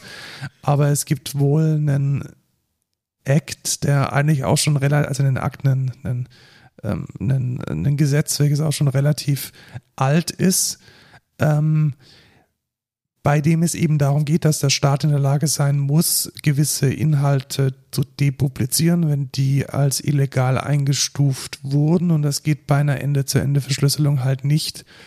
Ja, das ist natürlich ein, wie sagt man so schön, zweischneidiges Schwert. Zweischneidiges Schwert, ja. ja. Und ich denke auch, dass es damit zu tun haben könnte, dass ähnlich wie Telegram äh, Matrix ja inzwischen auch eine äh, so eine Gruppenchat-Funktion und so eine Broadcast-Funktion anbietet. Das heißt, du kannst ähnlich wie in einem Closed Social Network eben gewisse Inhalte publizieren. Und ja, ja, es ist halt schwierig. Da hast du halt irgendwelche komischen, ich sag jetzt mal, was weiß ich, Nazi-Gruppen, ja, die sich dann genau, halt, die, die, sich halt rechtsextreme Inhalte mega easy teilen können. Und du hast keinen Einfluss drauf. Du kannst Richtig. es als Staat weder verbieten noch an die tatsächlichen Urheber kommen, weil auch die Metadaten entsprechend verschlüsselt sind. Ja, weil selbst wenn du sagst, du hast, ähm, äh, du findest über irgendjemand raus, hier gibt es dieses Netzwerk, dann kannst du halt sagen, okay, der Server-Provider wird dann runtergefahren oder äh, der hier muss dann das nicht mehr veröffentlichen, aber selbst dann kannst du es ja nicht runternehmen. Also ja. dann spinnt er halt einen neuen Server hoch und dann gibt's eine neue IP, DNS-Record zeigt dann wieder da drauf ja, äh, gewonnen auch nichts. Genau, und ich glaube, das ist nicht das erste Mal, dass wir eine News dieser Art hatten. Und da müssen wir, glaube ich, irgendwie eine Lösung finden, wie man damit umgeht. Also auf der einen Seite die Sicherheit aufrechterhalten und das Recht auf Privatheit gewährleisten, aber auf der anderen Seite auch potenzielles Broadcasten von illegalen Inhalten ähm, ahnden können, um geltende Gesetze auch umzusetzen. Und das ist, glaube ja. ich, nicht so einfach. Aber dann dafür den kompletten Client zu sperren, ohne mit dem Team überhaupt zu reden, ist vielleicht keine gute Idee gewesen. Klammer auf, zumal mit einem VPN sich die ganze Sache eigentlich relativ schnell lösen lässt. Klammer zu. Ja, was man natürlich machen könnte, wäre jetzt mit den Element-Entwicklern zu reden und sagen, wenn man irgendwelche illegalen Federated Server findet, dass man die dann im Client blockiert. Genau, sowas, sowas geht ja schon. verkonsumieren, ja. aber dazu müsste man halt den Dialog suchen und das hat nicht stattgefunden. Ja, schade. Schade. Google. Das ist eine News, die ich reingemacht habe, deswegen leite ich es vielleicht einfach her. Mach das mal, ja. Ähm, ein gewisser Google Employee oder ein gewisses internes Google Dokument ähm, wurde von einem selbsternannten Google Employee, ich weiß jetzt nicht, wie kredibil oder also wie safe das ist, dass es wirklich jemand von Google war, ähm, wurde zumindest ein Dokument geleakt, in dem darüber geredet wird, dass weder Google noch OpenAI in dem Current Arms Race in Sachen AI hinterherkommen wird und Open Source da vielleicht einfach die Oberhand hat. Wenn man sich, und ja, dann können wir jetzt drüber diskutieren. Ich muss sagen, das sehe ich fast genauso, wenn man sich mal anguckt, was für Repos ähm, irgendwie jeden Tag auf der Trending-Page von GitHub sind. Das ist halt nur AI und das ist alles, alles Open Source, alles selber irgendwie gemacht und das bewegt sich so krass schnell. Mhm. Und ähm, ich hatte da letzte Woche auch, also ähm, John Gruber äh, hat es auch aufgegriffen in Strategy mit Ben Thompson und auch sie waren der Meinung, dass spätestens dann, wenn auch das Trainieren, also wenn der Code zum Trainieren so ausgereift ist, dass er zum Beispiel auf allen iPhones laufen kann, ja. was er ja de facto können wird, weil wir tragen hier Hochleistungsrechner mit uns rum. Ja. Auch was hier in so einem M1 oder M2-Prozessor möglich ist, das nutzen wir ja alles nicht aus. Und stell dir mal vor, diese ganzen äh, Model Training Contributions landen dann wieder in Open Source Projekten. Und ja. du kannst modular gewisse Trainings oder gewisse ähm, Rechenleistung, die du gemacht hast, der Open Source Welt zur Verfügung stellen. Also es wird nur eine Frage der Zeit sein, bis es die ersten Modelle gibt, die dann mit Journey, OpenAI und wie sie alle heißen, überholt haben. Ich glaube, das ist jetzt ein, eine sehr frühe Phase, wo OpenAI vor allem wegen ChatGPT die Nase vorn hat. Ja. Aber, und ich glaube, da haben sie alles richtig gemacht, OpenAI ist ja nicht, ähm, ist ja, also anders, ChatGPT ist ja ein Produkt. Mhm. Das heißt, die Leute wissen, hey, wenn ich eine Frage habe, wenn ich mit irgendwas schreiben möchte, dann gehe ich zu ChatGPT. Und ich glaube, diese Form vom Produkt, die wird es immer geben, auch wenn Open Source es ablösen kann. Ja. Und alleine diese Brand jetzt aufgebaut zu haben, ist ein, ein Asset, eine Attraction, die OpenAI nutzen wird und nutzen kann. Und ich glaube, AI wird hauptsächlich ein Feature sein in bestehenden Anwendungen. Ich glaube nicht, dass es so wie ChatGPT einen großen Markt gibt für AI as a Product. Und da ist es dann de facto egal, wer da dahinter steckt. Und Ja, ich glaube richtig. schon, dass da der allein schon ökonomische Effekte dafür sorgen werden, dass möglichst viel nicht in der Cloud läuft, sondern auf den Edge-Devices, die man sowieso rumträgt mit sich und ähm, Open Source. Denn alles, was ein Feature ist, konvergiert eher zu Open Source Libraries, als dass es zu einem Closed Source Produkt wird. Richtig.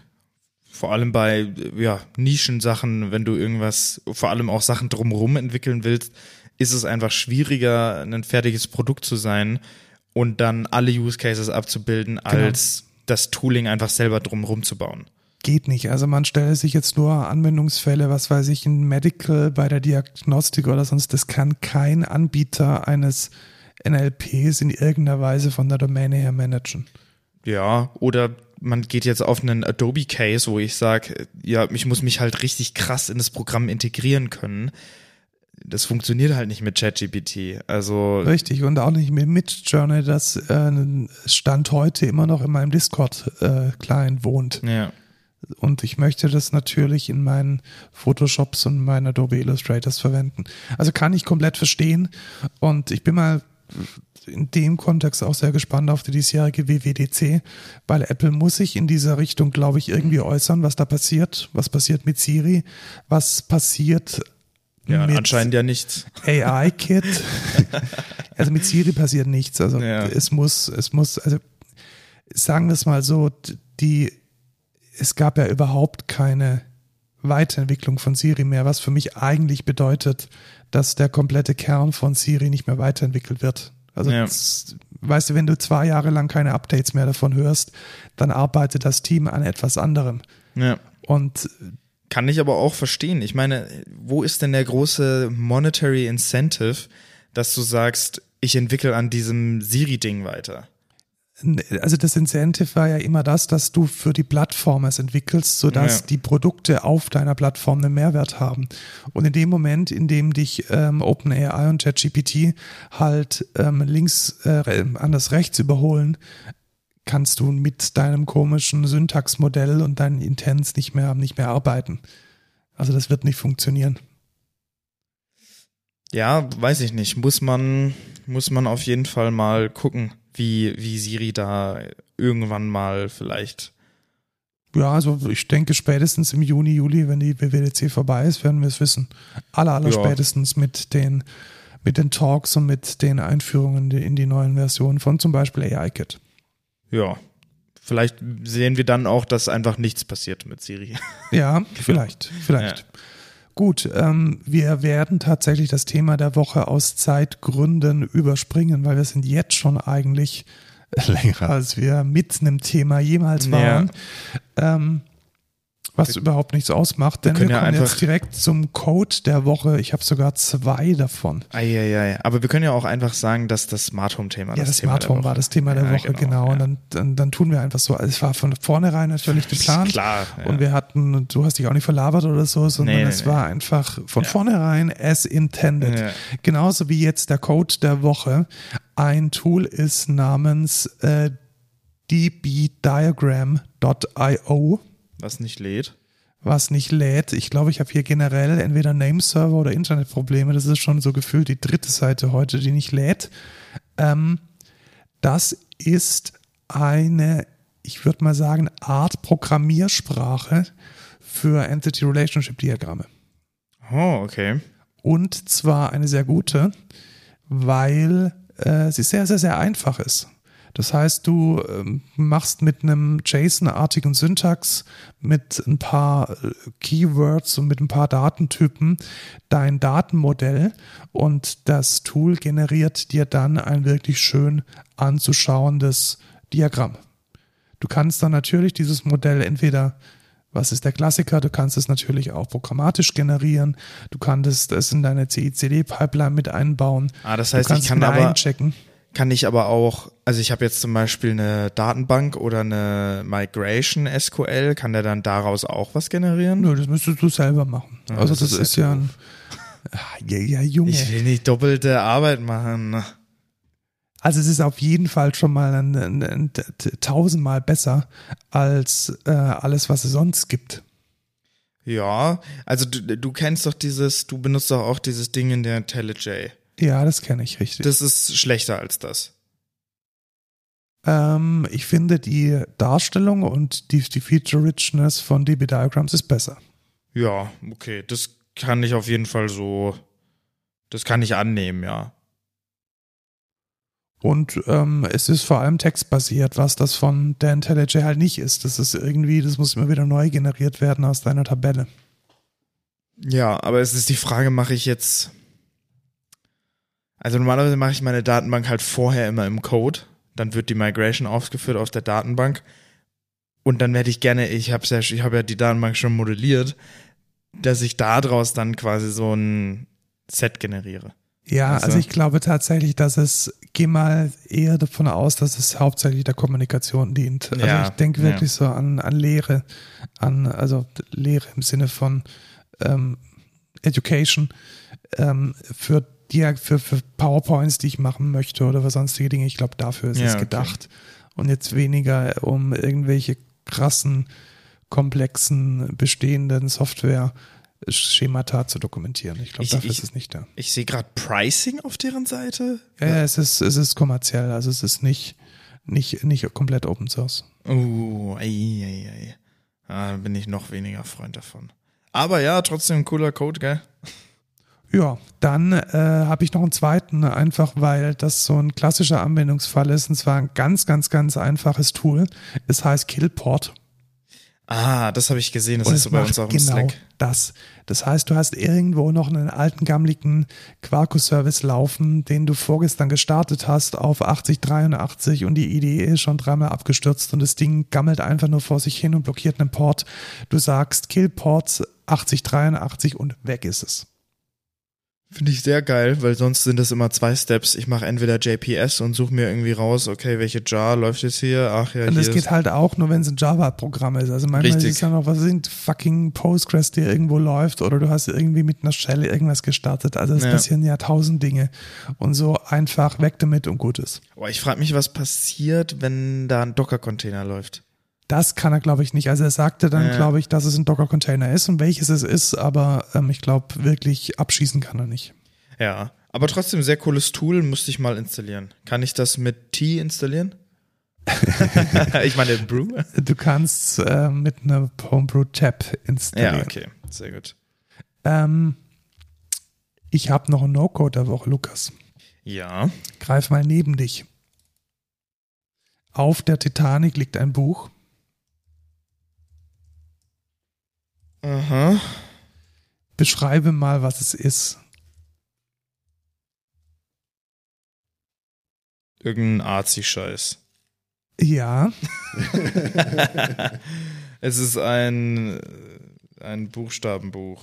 es ist ein Buch mit dem ABC drin, also mit dem Alphabet, mit den Buchstaben von A bis Z. Haha, das ist ja lustig. Das ist X und Y. Und was ist es? Also, äh, was ist das Besondere an diesem Buch? Dass es so 3D ist.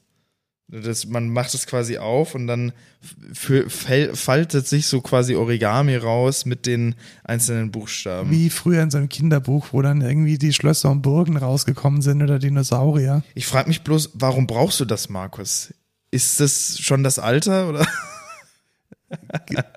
Da, ist, ist, ist, ist die Antwort Kunst einfach äh, hinreichend? Kannst du die akzeptieren, Ja, Lukas? die kann ich schon akzeptieren. Aber ich finde es gut, dass du gestottert hast. Ach ja. Was ist bisher dein Lieblingsbuchstabe, Lukas? Ich glaube X und Y. Was ist bei X und Y so besonders?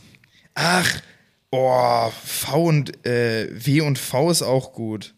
Die haben einen Spiegel drin, glaube ich, oder? Ja. bei X und Y ist es so, wenn du quasi die Seite so ganz leicht aufmachst, dann steht da ein X und dann machst du die weiter auf und dann zieht sich das eine, der ein, also das rechte untere Bein vom X weg und dann ist ein Y. Ja, und es ist wirklich ein super Buch und es ist, glaube ich, einfach auch ein nice Geschenk, oder? Ja, eine Spielerei auf jeden Fall. Also es ist, glaube ich, ein, ein klassisches Coffee Table Book und es kostet gar nicht so viel. Also je nachdem, wo man es äh, kauft, landet man irgendwo zwischen 20 und 30 Euro. Oh! Okay, ne, mein Favorite ist C und D. Boah! Das ist ja lustig. Was ist, was ist bei Oh, 10? E und F ist auch gut, aber das ist so wie X und Y. Bei C und D, da, da wird dann das C so rausgezogen und umgefaltet, quasi so auf die andere Seite und dann wird es zu so einem D. ja. Also du hast schon den Spaß damit, glaube ich. Ja. Also ich glaube, wenn ich mal ein Kind habe, dann würde ich dem das, glaube ich, geben. Warum braucht man dafür ein Kind? Das ist doch auch für Erwachsene super. Ich, ich kenne halt das Alphabet schon, Markus. Details. Ja, sehr cool. Wie viel kostet das? 27 Euro. Ja, okay, das ist vertretbar. Das ist vertretbar. Ich verstehe O und P nicht. O und P wird durch das Überlagern von dem Permanentpapier. Pergamentpapier zu Q und R. LOL. Ja, ist ganz lustig. Hä? Was ist das?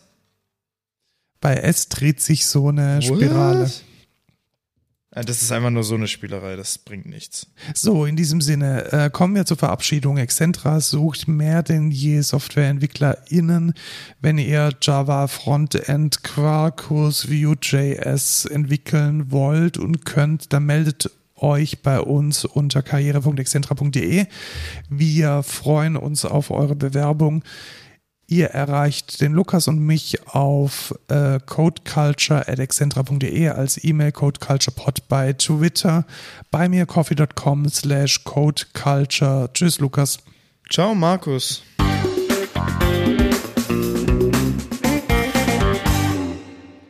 A, B, C, D, E, F, G, H, I, J, K, L, M, N, O, P, Q, R, S, T, U, V, W, X, Y, Z, U, hey. Sehr gut. Hast du jetzt ganz durch? Ja. Traumhaft.